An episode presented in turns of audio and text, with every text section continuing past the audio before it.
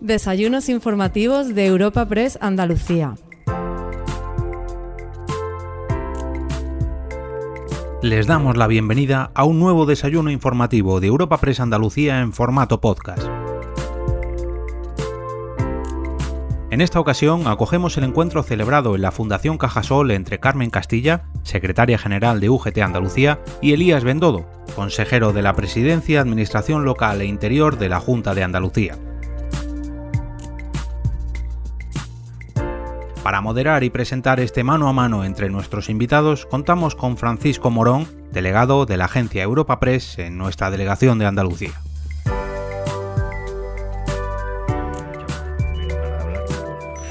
En primer lugar, me gustaría que la Secretaría General de UGT expusiera un poco la situación en la que estamos, cómo hay que afrontar lo que nos viene y realmente qué panorama prevé en los próximos meses, teniendo en cuenta la vacuna, teniendo en cuenta el rebrote, el rebrote que puede producirse después de estas vacaciones de Navidad, el escenario al que nos enfrentamos y desde UGT cómo se ve. Bien, buenos días a, a todos y a todas. Antes que nada, muchísimas gracias por la invitación eh, para mí es un honor y un placer poder debatir con, el consejero de presidencia y muchísimas gracias a todos aquellos que están aquí compartiendo con nosotros este, este diálogo, este debate y los que nos están viendo por streaming. Así que un saludo en este momento tan complicado. nosotros desde la Unión General de Trabajadores eh, vemos la situación muy, muy complicada. Es complicada porque nos gusta ser realistas los diagnósticos, sobre todo porque para hacer un buen tratamiento hay que ver los síntomas, hay que hacer un diagnóstico, nunca mejor dicho, y poner un tratamiento eficaz a la situación que tenemos actualmente. Es verdad que la tercera década del siglo XXI se estrenó de una forma un poco, podemos decir, crítica. Por un lado, eh, hace justamente un año estábamos en Madrid, en la COP25, hablando de la emergencia climática, de lo necesaria de la transición justa, y de buenas a primeras aparece un enemigo invisible un enemigo que desde luego eh, está, por ahora esperemos que le ganemos la guerra a propósito de las vacunas que están ahora en disposición de ser administradas a la ciudadanía que es nada menos que este coronavirus que ha provocado miles de muertes en el mundo y miles de contagios. La situación, pues evidentemente no solamente estábamos ante la crisis sanitaria, sino también la crisis económica, porque evidentemente al no haber tratamiento, no haber vacuna, eh, uno de los mecanismos fundamentales dentro de la sanidad es pues, la prevención. Y la prevención es la restricción de movimiento. No hace falta que les recuerden a ustedes cuando estábamos en marzo en ese estado de alarma, donde el confinamiento fue generalizado y hubo un parón tremendo de la actividad productiva.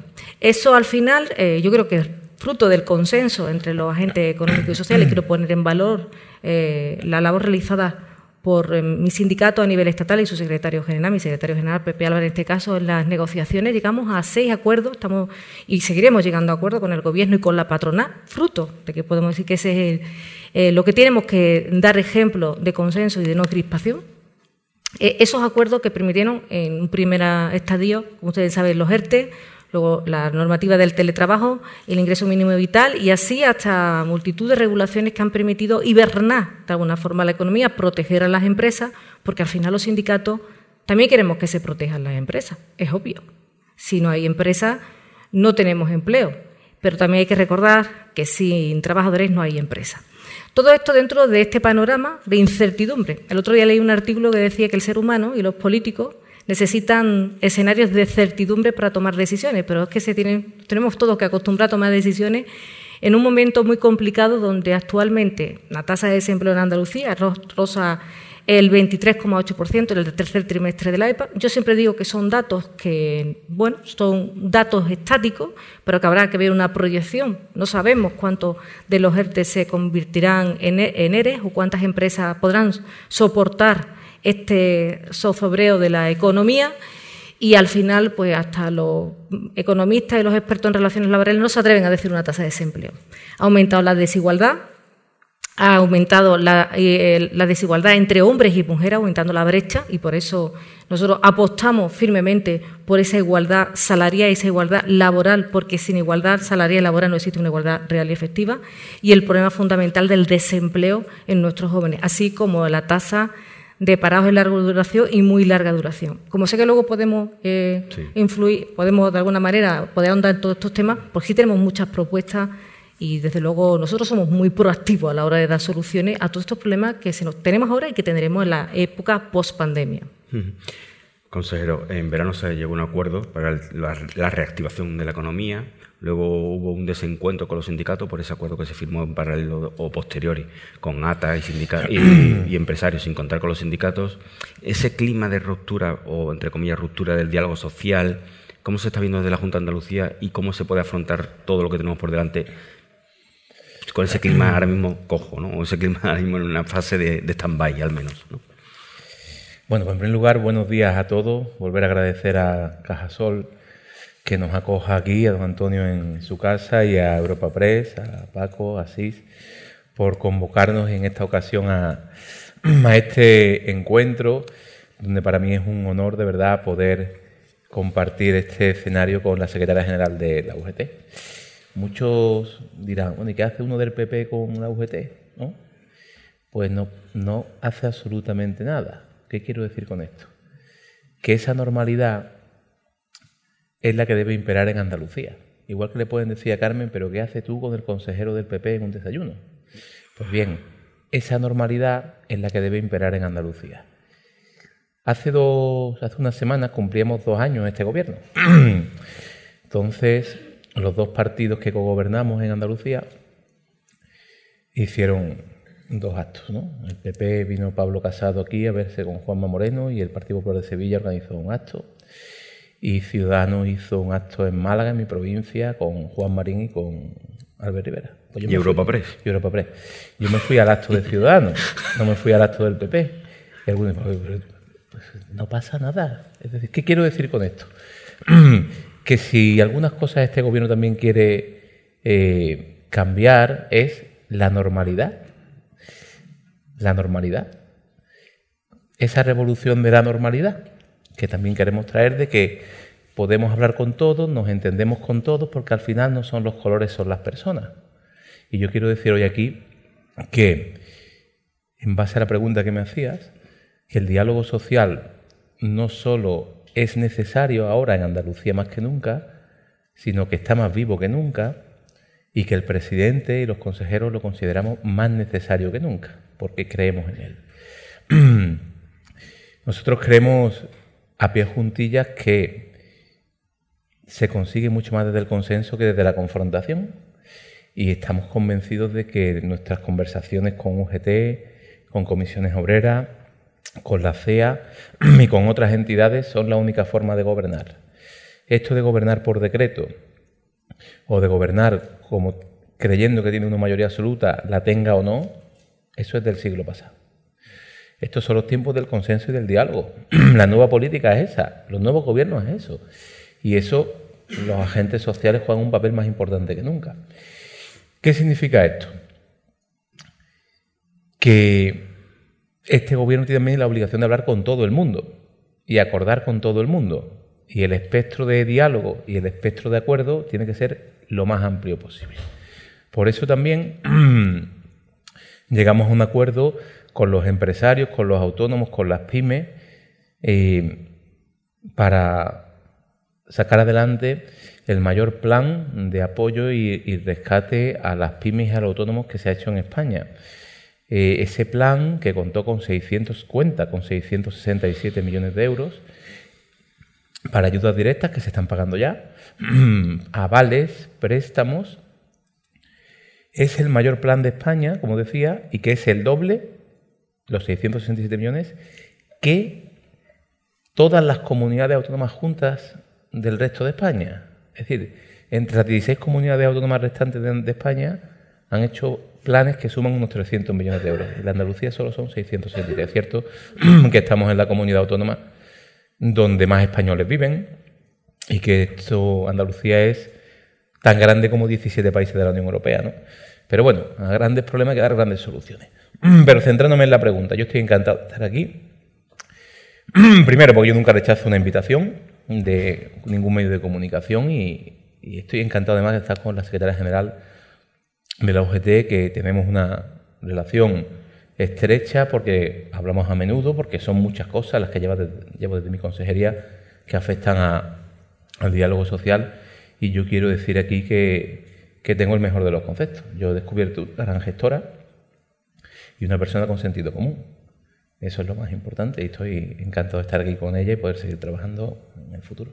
Pero aparte de, esas, de salvar a, los autónomos, a las pymes, ese acuerdo, pero ese acuerdo se crea un malestar en los sindicatos, realmente. No sé si eso puede afectar también a, ese diálogo social y sobre todo a la relación de cara a poner en marcha ese plan de empleo, que es lo que más reclaman los sindicatos en este momento. ¿no? Yo creo que, que UGT y las comisiones y la CEA, hoy hablo de UGT, eh, sabe perfectamente que lo importante ahora es lo que ha dicho el secretario ahora mismo que estemos todos unidos para luchar contra la pandemia, contra esta crisis sanitaria que está convirtiéndose en una crisis económica, que vemos la luz al final del túnel, pero evidentemente no sabemos las consecuencias. ¿no? Yo lo entiendo, igual que la CEA puede entender, eh, bueno, la CEA ya representa a todo el ámbito empresarial, ¿no? Pero también hemos, hablado con los, la Asociación de Autónomos, con, la CEPI, con CEPIME, es decir, al final el diálogo y el acuerdo, cuanto con más sectores mejor, pero eso sí, la base de los acuerdos que trabaja la Junta de Andalucía están en la mesa de diálogo social, que es la base madre, que es la mesa madre. Es decir, todo lo que emana de ahí después puede ir descendiendo. Es decir, los grandes acuerdos en Andalucía los construimos con eh, la mesa de diálogo social, donde evidentemente es el gobierno, con UGT, comisiones y CEA. Y eso va a seguir siendo así porque es necesario, porque es más vivo que nunca y porque no lo creemos. ¿Tienes esa sensación de que realmente esa mesa está siendo activa o está teniendo sentido o se está realmente aplicando a lo que estamos y a, lo que, a la situación que estamos viviendo?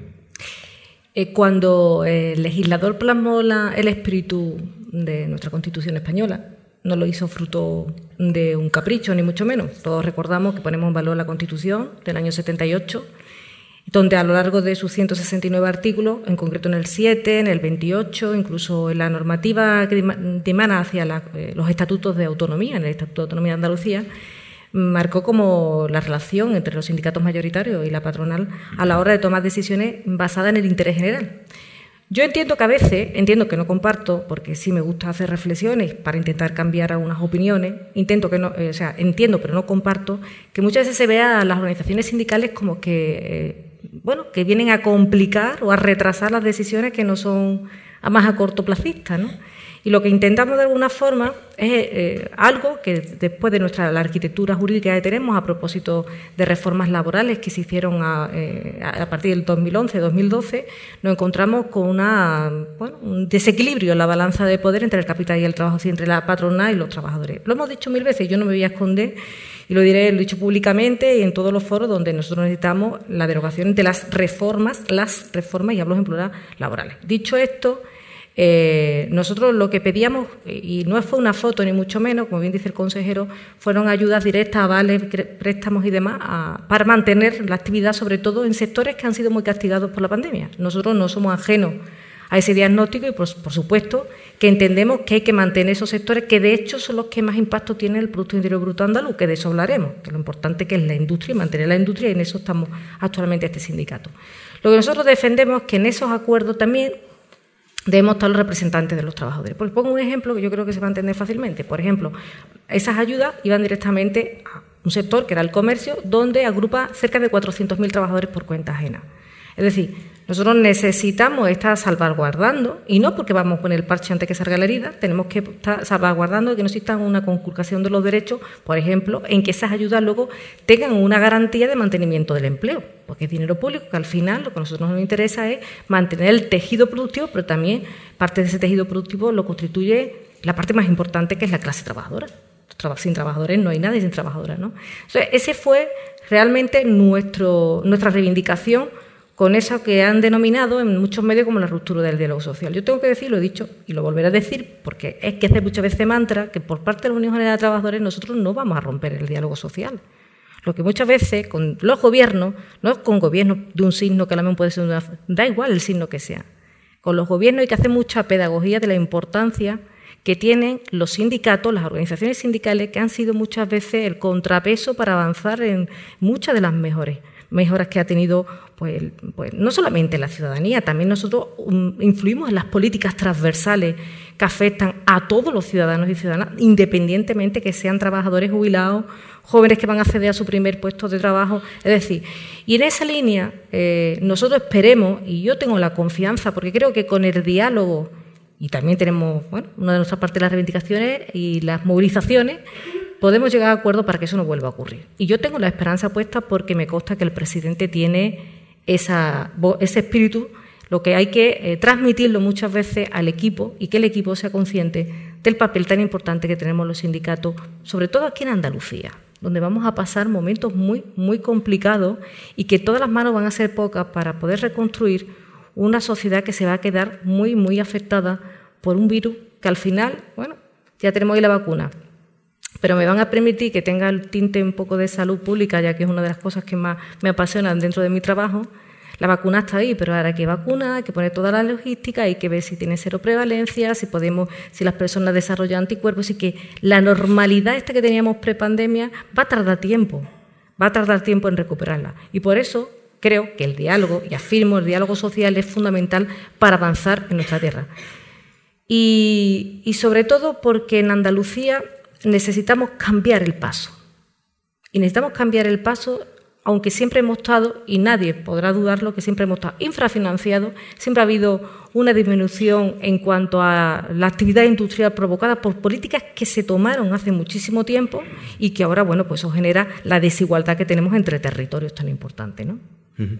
Eh, consejero, eh, estamos también en un momento complicado en el que además de se está poniendo todo el foco en salvar la industria, en reactivar la economía, en que en que no se quede nadie atrás como consecuencia de la pandemia, pero también es justo que los sindicatos están reclamando un plan de empleo. También hay que mirar más allá, ¿no? Hay que esos datos tan malos de que Andalucía siga estando en la cola en el tema del desempleo o que haya una tasa tan alta de desempleo juvenil, eso también necesita una serie de soluciones en paralelo, ¿no? No podemos centrar en una cosa y olvidar otra, ¿no?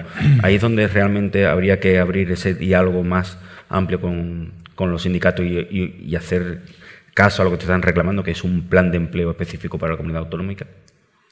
Bueno, vamos a ver. Eh, yo creo que el, gran talón de Aquiles de nuestra comunidad autónoma en el conjunto de España siempre ha sido el desempleo. Siempre hemos sido la comunidad autónoma que ha liderado, desgraciadamente, las tasas más altas de desempleo. Yo quiero poner negro sobre blanco diciendo que el año 2019 fue un buen año para Andalucía donde empezamos a liderar parámetros donde siempre, siempre habíamos estado a la cola. La comunidad autónoma que más empleo creó en 2019 fue Andalucía. La que más empresa creó en 2019 fue Andalucía. Donde más autónomos nuevos empezaron fue en Andalucía. Andalucía lideró las exportaciones, nunca lo había hecho. Junto a Cataluña, el conjunto de nuestro país. Ese es el verdadero plan de empleo. Es decir, al final, el verdadero plan de empleo es que la gente eh, tenga oportunidades. Para eso, las el empleo no lo creamos las administraciones. Las administraciones ponemos los medios para que las empresas creen el empleo. Esos medios son los que tenemos que consensuar. Por eso el diálogo social es más importante y necesario que nunca. Y está vivo, como bien ha dicho la secretaria general. ¿no? Eh, evidentemente, mm, la negociación está abierta. Eh, ayer y estos días atrás hemos tenido distintas reuniones con, los sindicatos, con la embajada al máximo nivel, también eh, los distintos equipos, y hay un permanente contacto para avanzar en todas las propuestas que sean necesarias para, porque el objetivo al final que tenemos es el mismo, es intentar que esta crisis sanitaria tenga el menos impacto posible en la economía y en el empleo. Y en eso vamos de la mano, en este caso UGT y el gobierno, y también los demás agentes sociales, sin duda. Para eso ayuda ¿Ayuda el, hecho de que haya manifestaciones en la puerta de San Telmo? ¿O lo ve como una cosa normal y lógica dentro? La normalidad. Yo hoy quiero todo normal. Yo quiero hablar hoy de esa normalidad y de esa revolución de la normalidad que supone este gobierno. La revolución de la normalidad es que otra Andalucía despertó hace dos años y que quiere aprovechar al máximo sus oportunidades. Y eso significa que si hay colectivos que quieren manifestarse en San Telmo, pues yo lo entiendo. Cada uno tiene sus motivos, igual que entiendo perfectamente. Yo no rehuyo ningún tema, que a la hostelería le gustaría abrir en vez de 15 horas al día, pues 17 horas al día. Yo también lo entiendo. Pero claro, un gobierno toma decisiones en base a unos criterios, ¿no? Y que haya manifestaciones porque al final es imposible que un gobierno tome una decisión que satisfaga a todo el mundo. Entonces, eso conlleva pues que haya gente y colectivos que se manifiesten. de verdad, yo te he llamado a ti alguna vez para decir que ver que te has manifestado la puerta de San Telmo. Nunca, nunca. ¿no? Hombre, Entonces, tampoco entonces, es que es normalidad. Eso, eso sería normal, claro.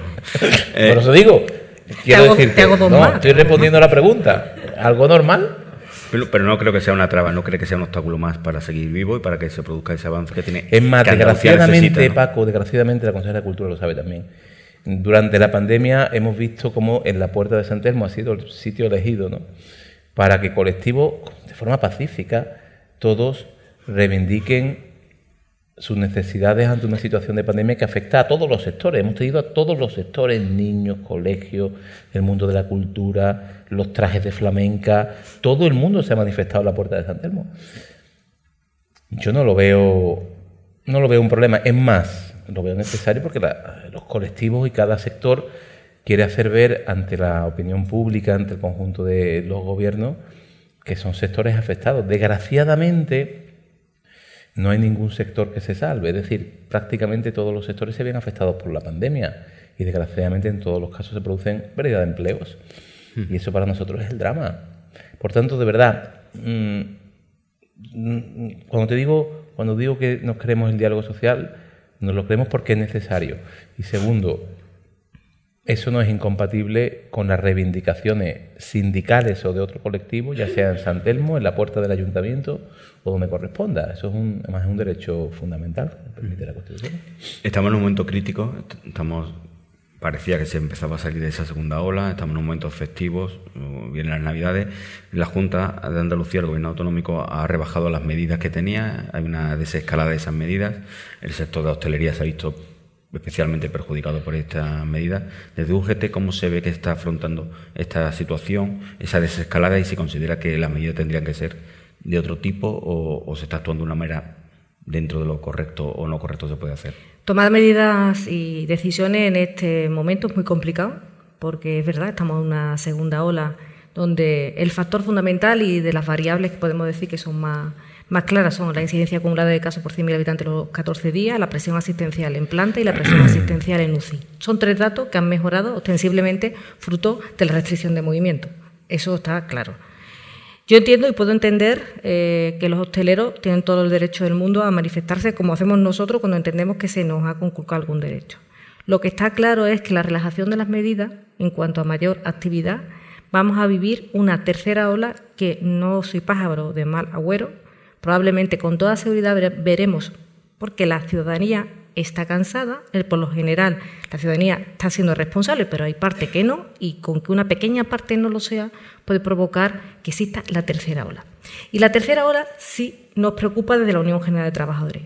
Y nos preocupa porque el personal sanitario y no sanitario, que constituye el gran valor que tiene el sistema sanitario público andaluz, está cansado, desbordado después de dos olas en un sistema que una de las cosas claras que ha dejado la pandemia es un diagnóstico de que las costuras de lo público estaban muy poco cosidas y que ha habido unas políticas de recorte desde hace más de ocho años en línea de todo lo que tiene que ver con lo público.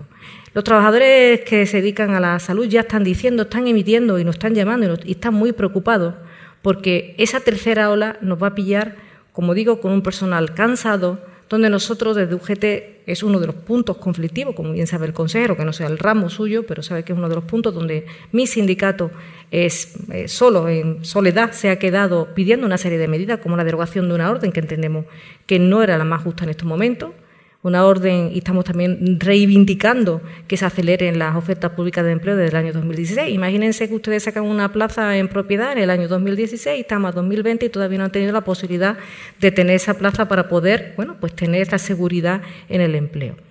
Entonces, dicho esto, eh, es cierto que es muy difícil tomar medidas, el que tiene que tomarla al final es el responsable, en este caso el gobierno, que no le va a gustar a todo el mundo, pero a mí lo que me preocupa realmente es lo que va a ocurrir dentro de 14 días.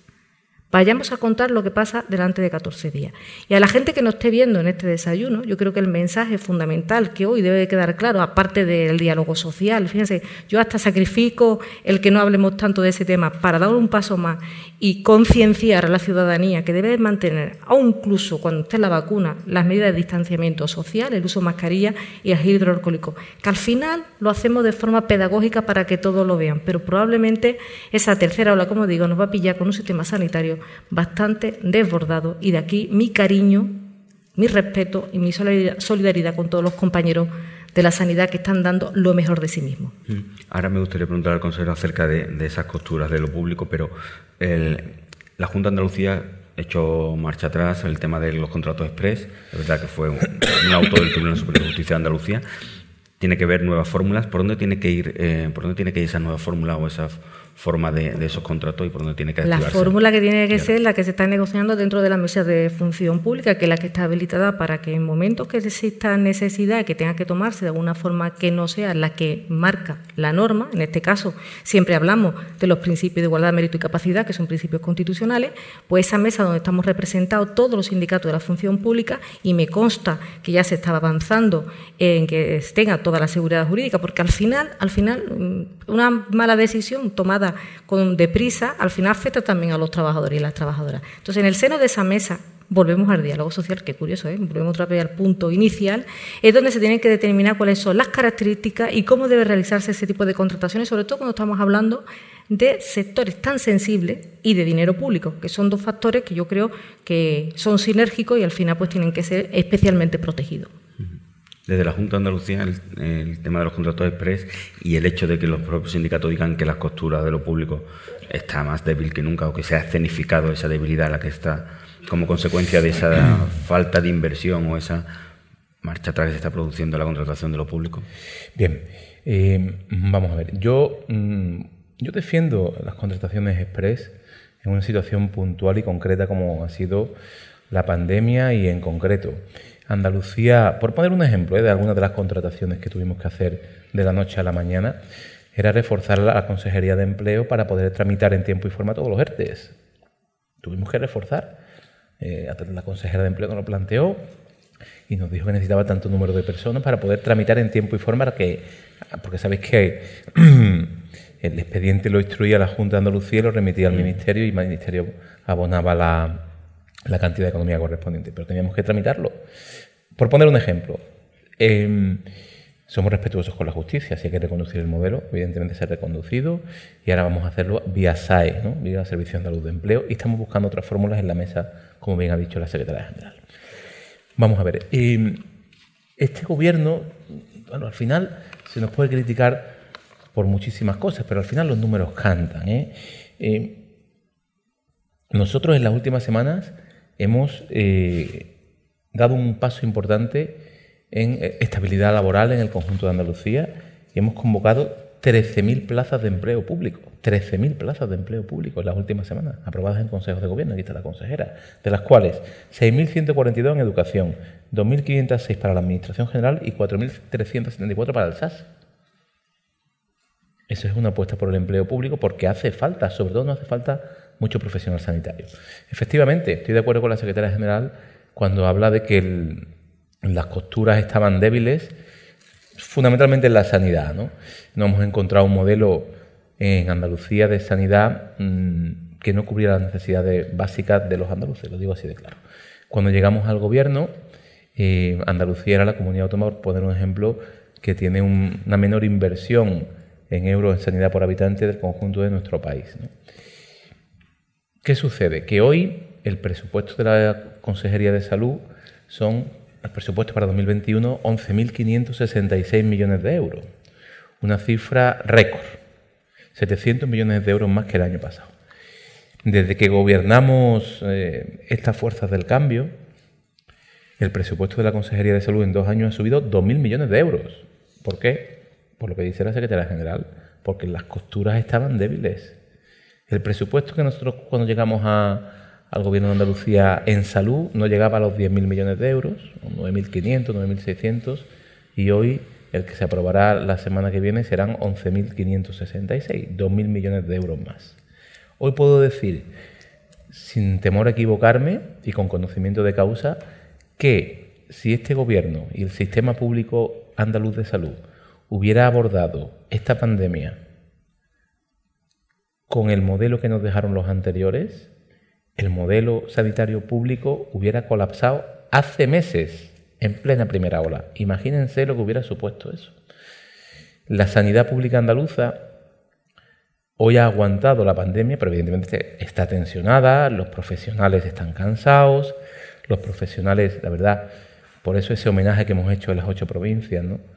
Eh, simbólico, pero el reconocimiento que hacemos es absolutamente sincero. No hubiera aguantado el sistema sanitario público andaluz sin la inversión, sin la apuesta de 2.000 millones de euros más que se ha hecho desde el gobierno. El presidente ha dicho, se quita de aquí, de aquí, de aquí y se mete en salud. La consejera lo sabe. Y los consejeros no hemos tenido capacidad de rechistar. Pero ha sido así. Se quita de aquí, de aquí y de aquí y se mete en salud. Eso es lo que ha salvado que el sistema sanitario andaluz no haya colapsado en ningún momento, ni en la primera ni en la segunda ola. Y como bien dice la secretaria general, estamos convencidos que que la tercera. Vamos a ver, estamos muy preocupados, muy preocupados, muy preocupados con, con la evolución de la pandemia, muy preocupados con la Navidad, lo digo así de claro, muy preocupados. Hoy estamos viendo ya que llevamos tres días de estancamiento y leve crecimiento del número de hospitalizaciones, del ritmo de contagios, y es fruto del puente, del puente de la Constitución. Mm, ¿Por qué? Porque yo entiendo que la gente esté harta, son casi un año de restricciones, de medidas, y evidentemente eso supone, pues cuando nos dan un mínimo de respiro, lo aprovechemos. Por eso nos preocupa la Navidad. El jueves entran en vigor unas normas más flexibles porque la evolución ha sido buena. Yo no me cansaré de pedir responsabilidad y que los excesos que cometamos en diciembre van a ser dramas en enero. Dramas en enero ¿Por qué es así? Porque al final tenemos que ver cómo evolucionan otras comunidades autónomas y otros países. ¿Qué está pasando en Europa ahora? Están cerrando. ¿Están cerrando? Están cerrando. Claro, porque la tercera ola viene. ¿Qué pasa? Que la tercera ola va a coincidir con la campaña de vacunación. Yo estoy convencido que, que nuestros sanitarios, si llegara a esa tercera ola, estarán en plena campaña de vacunación y muchos estarán vacunados ya. Espero que sea así. Como sabéis, la vacuna llega ya, ahora hablaremos de eso, pero, pero ni mucho menos tiene que servir de relajación. La Navidad puede ser letal. La Navidad puede ser letal si nos la tomamos con...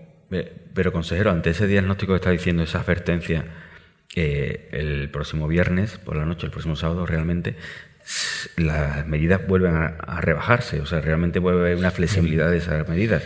No es un poco, y perdone que se lo diga, contradictorio que estemos nosotros rebajando esas medidas y estemos advirtiendo de que la situación no va a ser la mejor en enero. el, índice de contagio hoy en Andalucía está en torno a 146 por cada 100.000 habitantes. Es un buen dato. Es un buen dato.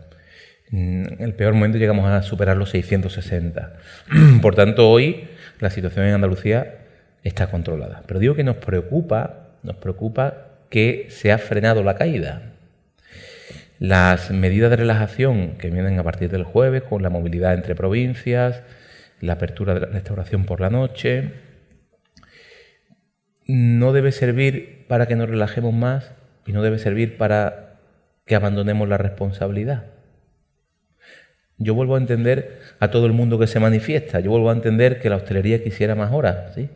Pero yo vuelvo a decir que ocho comunidades autónomas en España cerraron a cal la hostelería en esta segunda ola y Andalucía no lo hizo. Eh, nosotros respetamos hasta las seis de la tarde. Y ahora hemos pedido ese esfuerzo de horas porque sabemos que es el momento más complicado, la sobremesa. Nosotros vamos a estar evaluando día a día, la estamos evaluando, la evolución de la pandemia. Eh, hemos adoptado unas medidas porque es cierto que el grifo, cuando abres el grifo, abres la movilidad, abren los contagios y se, abre y se activa la, economía. Esa es la verdad. Cierras el grifo, evidentemente al cerrarse el grifo cierras la movilidad, menos contagio, pero fastidias a la economía. Entonces siempre hay que estar en, base a la evolución de la pandemia en ese balance. ¿Qué sucede? Que nosotros no vamos a tener ningún tipo de problema, porque al final el único fin de este gobierno y de todos los gobiernos es salvar vidas. Y salvar vidas significa si hay que restringir las medidas en plena Navidad, serán, ¿eh? Pero sin ninguna duda. sin ninguna duda, porque al final se trata de salvar vidas. Todos nos alarmamos porque murieron, creo que cuatro personas por listeriosis, ¿no? Llevamos 4.600 andaluces muertos por coronavirus. 4.600. Hoy todavía, todos los días se cae un avión en Andalucía. Se cae un avión en Andalucía todos los días. Y unos días mueren 50, otros 100, otros 150, otros 40. Pero todos los días se cae un avión. Tenemos que concienciarnos.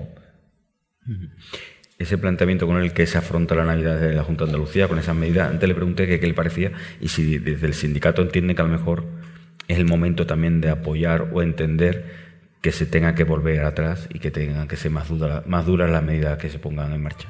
Sí, porque en principio nosotros apoyamos un mecanismo que es de hibernación del empleo, que son los ERTE. Y nosotros, desde luego, fuimos los que los propusimos en marzo a nivel estatal y, desde luego, a apoyar, en este caso, a la patronal que también lo pide y nosotros, que se han prorrogado según los sectores después del 31 de enero. O sea que en eso no hay problema. Pero sí me gustaría, como esto es un diálogo, ¿eh? y le voy a coger el guante al consejero, eh, las costuras de lo público, ¿verdad que están totalmente, eh, podemos decir que están hilvanadas. Yo no sé coser, solamente sé coser heridas, pero coser de ropa, no sé, sé, suturar, pero no sé coser ropa. Eh, es curioso porque esto ha sido fruto de muchas políticas de recorte durante muchísimo tiempo. Y voy a poner un decreto que seguramente eh, los expertos en el tema se van a acordar, el 16 2012. Ese decreto de racionalización que hablaba que había que ahorrar habría que ahorrar y no, y no se cubrían las tasas de reposición, por ejemplo, en sanidad. Eso provocó que desde el año 2012 a la fecha hagan falta 30.000 profesionales sanitarios en toda España. Andalucía se lleva su proporción. Evidentemente, cuando digo, y vuelvo otra vez al inicio, cuando se toman medidas políticas para atajar la crisis, a una vez son medidas austericidas, que nosotros estamos totalmente en contra, creemos en el intervencionismo del Estado y por eso, bueno, creemos que en este caso aquellos que eran tan liberales que no creían en el intervencionismo, ahora con esto de las ayudas públicas de la Junta, del Gobierno, que estaban pidiendo, oye, que nosotros estamos a favor porque es lo que hemos defendido, pues esa debe ser la línea. Entonces, como le cojo el guante de que ha sacado nuevas convocatorias para toda la función pública, bueno, vamos a resolver la del 2016, sacamos esta, somos eficientes que no es problema de este gobierno, también de gobiernos anteriores que no han sido eficientes a la hora de resolver las oposiciones. Se tardan una media tres, cuatro años desde que tú te presentas una y luego te tienes que volver a presentar a otra. Esto no solamente en el terreno de la sanidad.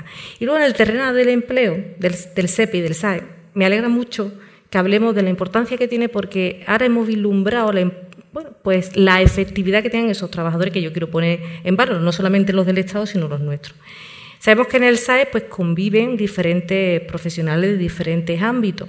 Bueno, pues vamos a intentar eh, sacar todo el potencial que tiene nuestro capital humano, de nuestros empleados públicos, con un convenio único que podemos pactar en mesas de función pública. Y luego, nosotros también, a la hora de proponer, me gusta ser proactiva, para que vean que no solamente los sindicatos nos vamos a la puerta de San Termo, a la puerta de los hospitales. Hoy tengo a mis compañeros de la sanidad protestando a propósito de las oposiciones, los traslados y que queremos la derogación de la orden que entendemos que en este caso pues, no respeta determinados derechos. Nosotros sí hemos conseguido, vamos a elevar a la conferencia sectorial a nivel del Ministerio de Trabajo, y eso lo hacemos desde UGT Andalucía, vamos a elevar, y esto es bueno para todos, que exista un reparto equitativo en las políticas activas de empleo.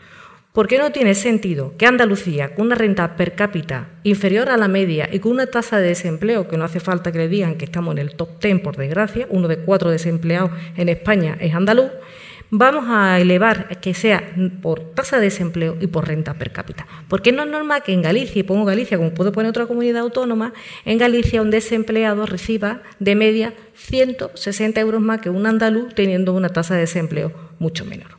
Es una injusticia que ha habido y desde luego la UGT a nivel de sus organismos confederales por petición de la, en Andalucía vamos a proponer y esperemos que sea resuelto en breve y va a venir ese dinero para políticas activas de empleo, porque eso también nos encargamos los sindicatos de hacer nuestra función política y pública. Y aparte, otra solución que podemos dar eh, cuando hablamos de desempleo, porque es que no me puedo decir hablar de mi libro, lo siento, eh, me parece interesantísimo que pudiéramos reconocer y se reconociera como derecho subjetivo el hecho de que un trabajador o trabajadora, en este caso desempleado, pues acceda a los servicios de empleo. Es decir, un desempleado en Andalucía con determinadas habilidades, destreza y con capacidad para trabajar los nichos, y aquí hay muchos empresarios y grandes empresas potentes en el territorio andaluz, saben que deben de tener determinadas habilidades dependiendo del puesto, deben de tener una formación y un, itinerario personalizado. Y eso debemos de considerarlo como servicio y como derecho subjetivo como servicio esencial.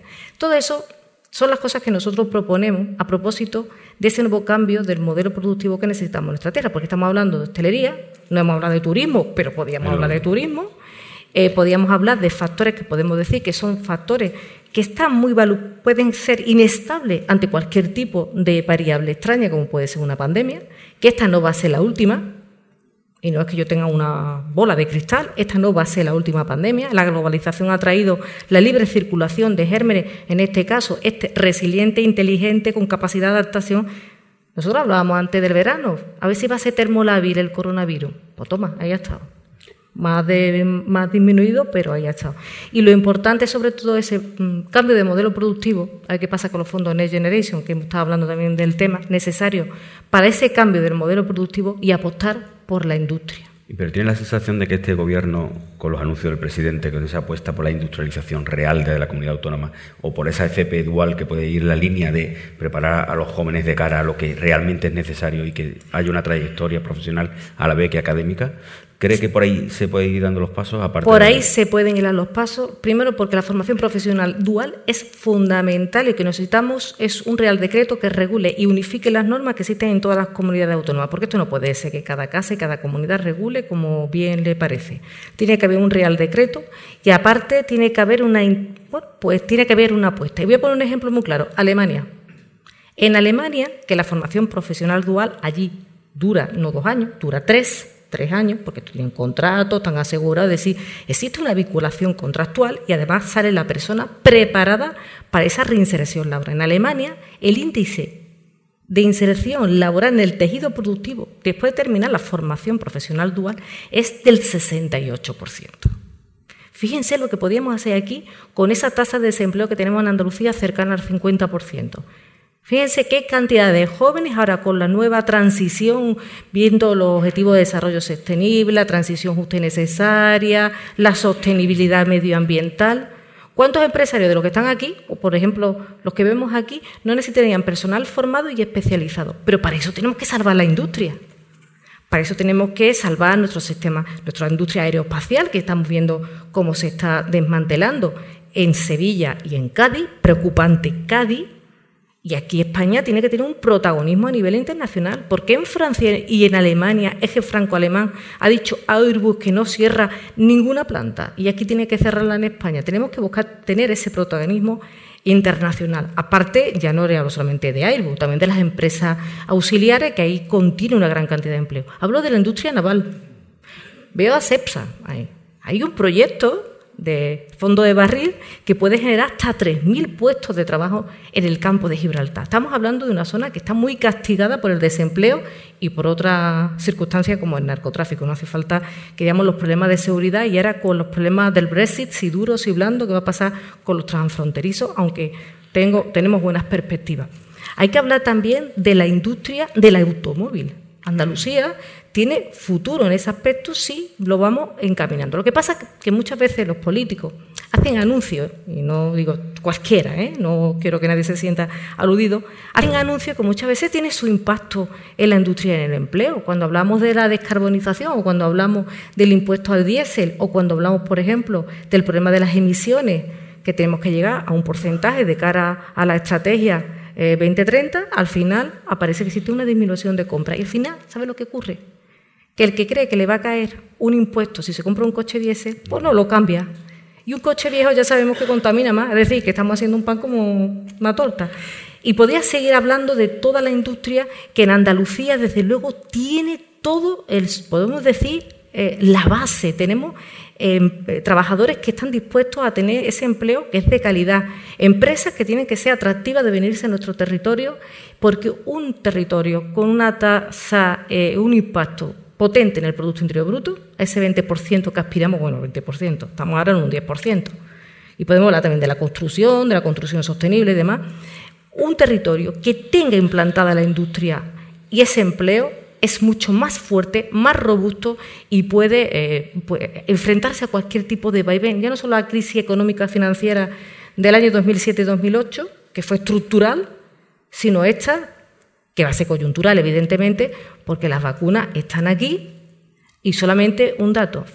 Acuérdense ustedes el día que Pfizer anunció, vía nota de prensa, que tampoco me parece muy normal, estas cosas se hacen publicando un artículo en The Lancet, en The New Journal eh, England Medicine, que son revistas de alto impacto en la área de investigación, no por nota de prensa. Acuérdense usted el efecto que tuvo en la bolsa.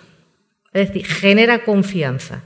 Y entonces, bueno, pues vamos a intentar que eso sea, ni hablamos de recuperación en V ni en U, eso se lo dejamos por los entendidos, pero lo que sí es cierto es que tenemos que generar la hibernación del empleo, con la figura de los ERTE, por ejemplo, ayudar a la gente que más lo necesita.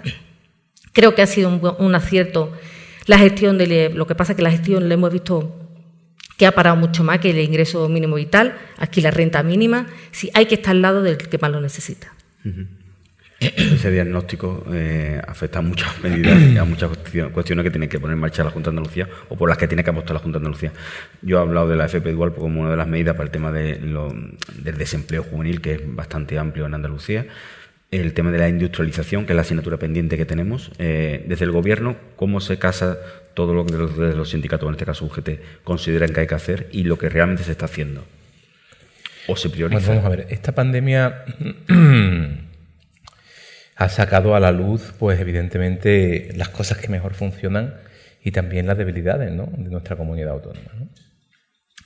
Hemos podido comprobar cómo nuestra economía tiene distintas fuentes eh, de creación de empleo y de riqueza, pero fundamentalmente la economía andaluza tiene dos motores, dos, que suponen entre los dos más del 30% del PIB, que es el sector agroalimentario y el turismo fundamentalmente. Luego tenemos sí, la industria aeronáutica, la construcción, eh, la industria, pero esos dos sectores son los que han tirado durante muchos años de la economía de Andalucía.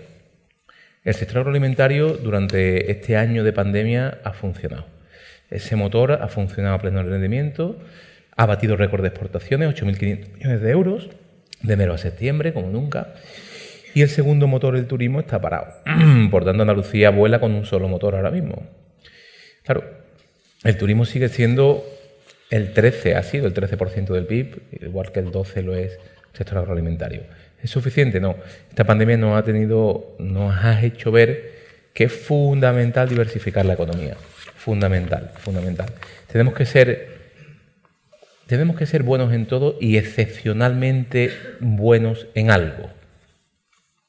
Yo creo que Andalucía tiene que ser una tierra que aproveche todas las oportunidades en todos los sectores, los que ha dicho la secretaria general, pero en algo tenemos que ser los mejores del mundo.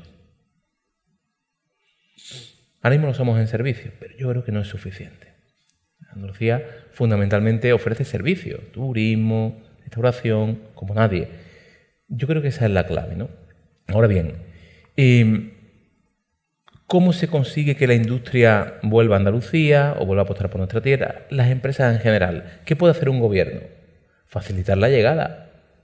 Nosotros cuando llegamos al gobierno nos encontramos 3.900 expedientes en la Consejería de Medio Ambiente de privados, de empresas que querían invertir en Andalucía y que están pendientes de un informe medioambiental. 3.900 expedientes de empresas. Hemos intentado rescatar algunos, muchos se fueron aburridos. Nosotros hemos hecho una normativa que es lo que hemos llamado el superdecreto de simplificación administrativa que reduce, bueno, que elimina 21 decretos y 6 leyes. Y lo que pretende fundamentalmente es que no se pierda ni un céntimo de inversión en Andalucía. El que quiera invertir aquí tiene que encontrar la autopista para la inversión que es nuestra tierra, porque durante muchos años hemos perdido esa inversión.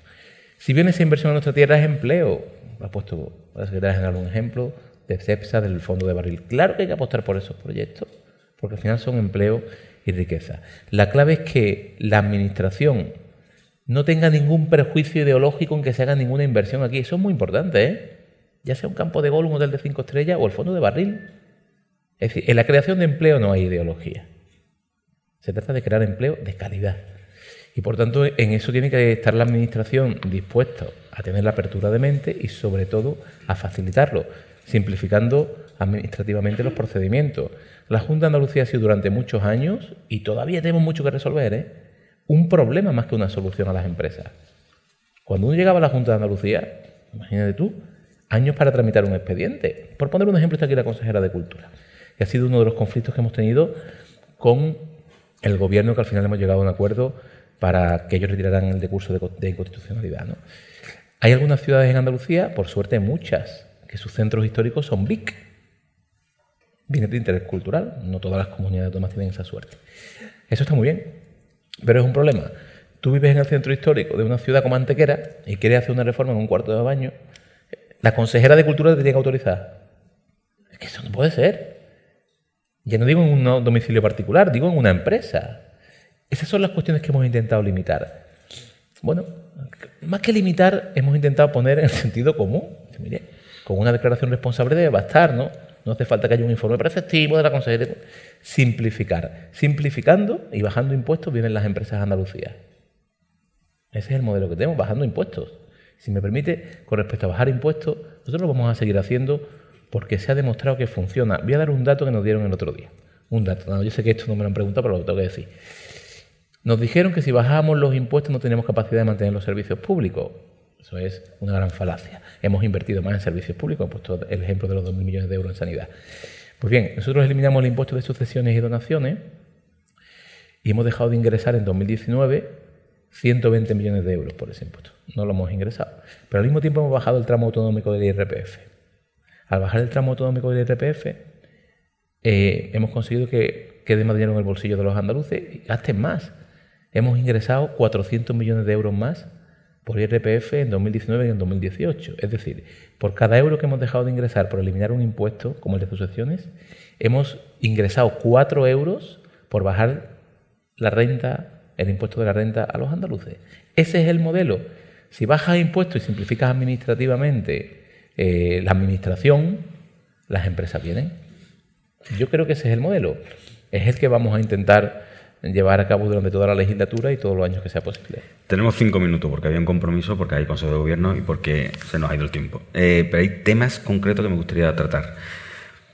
sé que no es un modelo el de la bajada de impuestos y que, le, gustaría, decir algo, pero ahora, ahora, ahora, ahora le doy la palabra, pero a la vez también me gustaría hablar de que me lo, que me lo enlace después para para ganar tiempo con el salario mínimo interprofesional y con la pelea que está habiendo en el gobierno para, para eso. Pero me gustaría que, lógicamente, ante el modelo de impuestos, pues... Bueno, por supuesto, nosotros no estamos a favor de bajar impuestos, estamos a favor de una modificación y transformación de nuestro sistema fiscal porque entendemos que no es eficiente, que no es justo y que, de luego, no redistribuye la riqueza. Bueno, yo me alegro de que estéis en el gobierno pues recaudando más bajando impuestos. Ya me explicará la fórmula para yo también aplicarla en otros conceptos, pero vamos, me parece un poco... Entiende que nosotros no estamos en esa labor porque hablamos del intervencionismo público y creemos en lo público y apostamos por lo público. Lo que sí tienen las empresas es un grave problema del coste energético que hay en nuestra tierra. El coste energético, eso es fundamental y por eso muchas veces no invierten en Andalucía. Podemos hablar de Acerino, del Anticopres, de empresas que son muy potentes dentro de nuestra economía, de nuestro PIB andaluz, y te hablan mm, en las conversaciones fundamentalmente del tema del coste energético.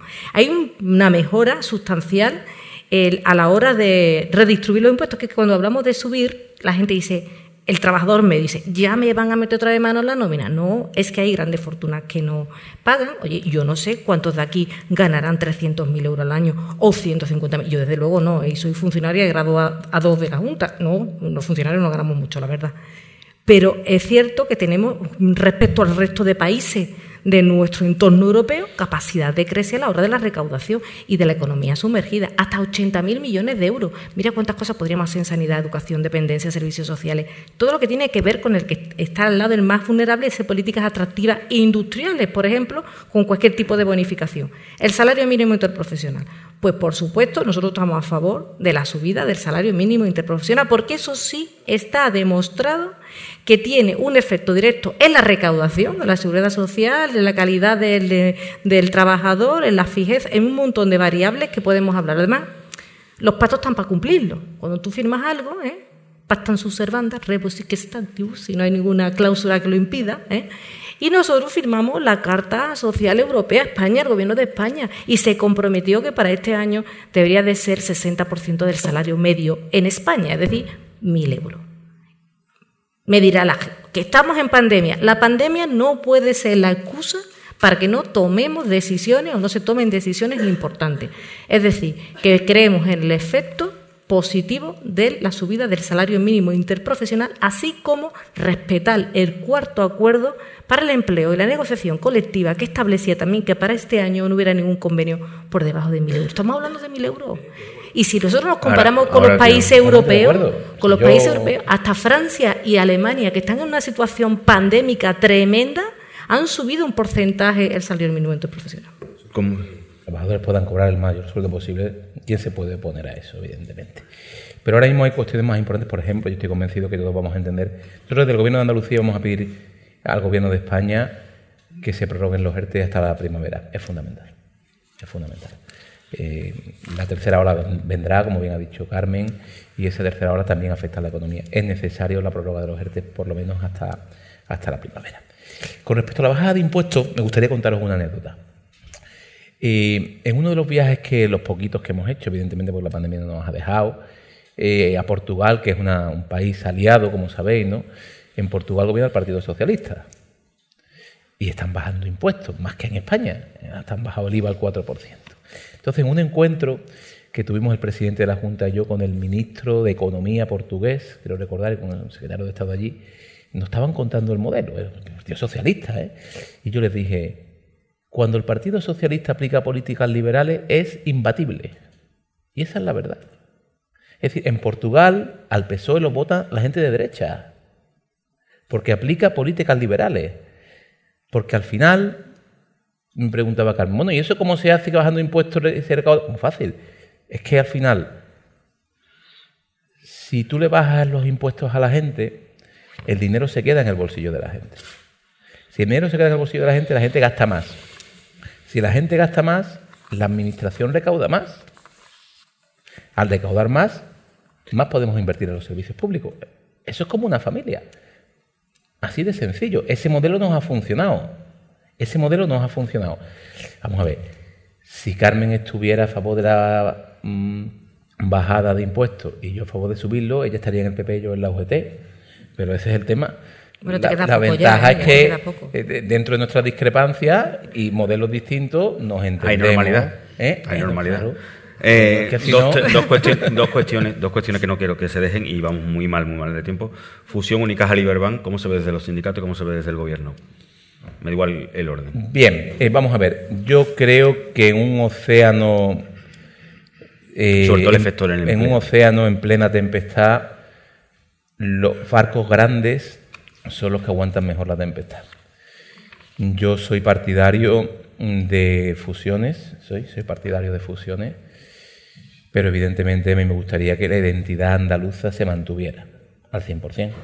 Cuando digo identidad andaluza se mantuviera al 100%, digo que esa fusión que puede ser positiva para la fortaleza de una entidad financiera, ojo, siempre con base en Andalucía, no se ve afectado el empleo en Andalucía. Es decir, si una fusión supone agrupar en vez de para crecer, pues entonces no hemos hecho ningún negocio. Lo que yo quiero decir es que fusiones para fortalecer el sistema financiero andaluz, bienvenidas. Para eliminar puestos de trabajo, evidentemente no estamos de acuerdo. Evidentemente, dos cositas, dos apuntes rápidos. ¿eh? Lo del IVA me parece, la subida del IVA, bajada del IVA, me parece, me parece que no tiene mucho impacto porque para mí el IVA es de los impuestos más injustos. Y si el PSOE hace políticas liberales, haremos una huelga general a UGT, porque claro, es que eso Yo iría a la huelga ayer, ayer, ayer, ayer, ayer, se cumplió el 14 de porque entendimos eh, los años que hicimos de esa huelga que fue ha sido histórica porque bueno entendíamos que no se estaban haciendo las políticas públicas. Nosotros en el tema de las fusiones ya nos hemos expresado, incluso nuestro secretario general, eh, nos preocupa enormemente el mantenimiento del empleo. La banca ha sido, creo que, de los sectores donde más pérdida de empleo ha habido, bueno, uno de los que más pérdida de empleo ha habido, porque al final la fusión está muy bien, hay que ser potente, hay que ser, porque leí también un artículo donde dice que incluso el banco más potente, la entidad financiera más potente de España eh, está en luz de cualquier otra de nuestro entorno que nos podemos comparar. Pero sí es obvio que al final siempre paga y en eso sí estamos de acuerdo, siempre paga el eslabón más débil, como en la crisis anterior. Y lo que metemos, y para eso estamos nosotros aquí presentes, para hacer esa, esa fiscalización, que de nuevo esta crisis no la pague la clase trabajadora, que ya la hemos pagado dos veces, muchas veces, pero digo recientemente en estos últimos años. Y lo último, mm, hablando de empresa, de empleo, hay que volver a hablar de Bengoa. Eh, me gustaría saber exactamente la posición de UGT y si considera que la Junta de Andalucía debería de, atender a esa petición de Bengoa de esos 20 millones de euros y si considera que está actuando correctamente y luego eh, la línea de la Junta de Andalucía yo creo que está bastante conocida, pero saber por dónde vamos después de esa amenaza o ese, ese órdago de que se iban a Valencia, que cambiaban de sede, bueno, esa nueva situación que se ha producido en Bengoa. Nosotros creemos desde UGT, además somos sindicato mayoritario y saben que estamos reivindicando pues que la Junta de Andalucía, igual que el Gobierno estatal a través de los fondos ICO y las entidades financieras, el pool que existe de entidades financieras, pues mm, salven a Bengoa y salven a Bengoa por la sencilla razón, dos motivos. Fundamental, cerca de 3.000 trabajadores en Andalucía, unos 4.000 en España. Para nosotros eso ya es suficiente, son muchas familias que dependen de ese empleo. Y segundo, porque es un sector estratégico y yo creo que emblemático dentro de, nuestro, de nuestra historia andaluza. ¿no? Yo creo que, además, ahora que estamos hablando de innovación y de todos bueno, esos valores que son necesarios para seguir progresando en el cambio del modelo productivo, la digitalización y todo lo que tiene que ver ahora, que ya nos ha pillado, y nos preocupa enormemente. Para nosotros sería un fracaso absoluto, y lo dije ayer, porque sea un fracaso absoluto, por parte de las administraciones, ojo, hablo en plural, que Abengoa se fuera de Andalucía. ¿Pero usted cree que se está haciendo una buena gestión de Abengoa? ¿Se merece esa ayuda pública? Yo pienso en los trabajadores. Yo pienso en los trabajadores. La habilidad de las empresas también depende de la. Bueno, pues habrá que fiscalizar cómo se hace eso y para eso está, si hay ayuda pública, eh, el dinero público es sagrado y tiene que haber una reversión en el mantenimiento del empleo y en la actividad. Y en la actividad pero yo pienso en los trabajadores. volvemos otra vez a lo mismo, si es que volvemos al, punto inicial, por una mala gestión de los gestores, de los responsables, de las organizaciones, de las corporaciones, de las administraciones, al final tiene un impacto directo, es como si el trabajador fuera directamente responsable de la gestión. Y en este caso, que puede ser, y espero que se arregle, porque yo creo que tiene que haber eh, todo, bueno, por todos los mecanismos en marcha con un instrumento jurídico que salvaguarde la seguridad jurídica, si nosotros no pedimos que se haga nada en contra de la ley que podamos, podamos decir estos trabajadores, darles seguridad, certidumbre y sobre todo en los momentos en los cuales nos encontramos. Consejero, ¿qué situación está? Coincidiendo con lo importante también para el Gobierno de Andalucía es mantener los puestos de trabajo, ¿eh? eso es lo primero. Pero vamos a ver, ahora mismo en Andalucía, no, en la Junta de Andalucía no tiene un mecanismo jurídico aprobado para dar una ayuda directa a una gran empresa. No existe. Esto se hacía en otros tiempos en Andalucía, por decreto, y todos los consejeros que firmaron esos decretos estaban desfilando por los juzgados. Nosotros no lo vamos a hacer sin el aval jurídico. Ahora bien, nadie nos explicó todavía, por parte de la Bengoa, cómo una operación de casi 600 millones de euros depende de los 20 millones de euros de la Junta de Andalucía. Yo no me lo explico. Nadie nos explicó todavía el plan de viabilidad de la empresa, que es necesario para poder dar cualquier tipo de ayuda. Estos días leíamos cómo eh, a la Junta de Andalucía se le citaba en el juzgado por dar una ayuda de 9,8 millones, 9 millones de euros a Isofotón a sabiendas de que no era viable la empresa. Necesitamos el plan de viabilidad. Y luego, yo creo que el debate en los medios que ha llevado el equipo directivo de Abengoa con respecto a la Junta de Andalucía no les ha beneficiado en nada. Lo último ha sido una amenaza de un consejo de administración que está disuelto, por cierto, de trasladar la, dirección, la dirección social, el domicilio social de la empresa a Valencia. Yo que estudié Derecho creo que los domicilios sociales, ¿no, Antonio? Se acuerdan en Junta General, no por decisión del decreto, de un decreto del presidente del Consejo de Administración. En cualquier caso, no vamos a entrar en eso. Ojalá pudiéramos ayudar por un único motivo, por salvar el empleo, como dice la secretaria general. Pero nadie nos explicó, y ustedes entenderán, cómo una operación de 600 millones de euros avalada por el ICO y por la gente financiera puede verse comprometido por 20 millones de euros de la Junta. Eso nadie no lo explicó aún. Bueno, se nos, hemos quedado sin tiempo, lo hemos pasado el tiempo, pido disculpas y muchísimas gracias por haber aceptado, por haber hablado y espero que podamos repetir con más tiempo para poder abordar con más tranquilidad más temas. Muchísimas gracias, consejero. Gracias.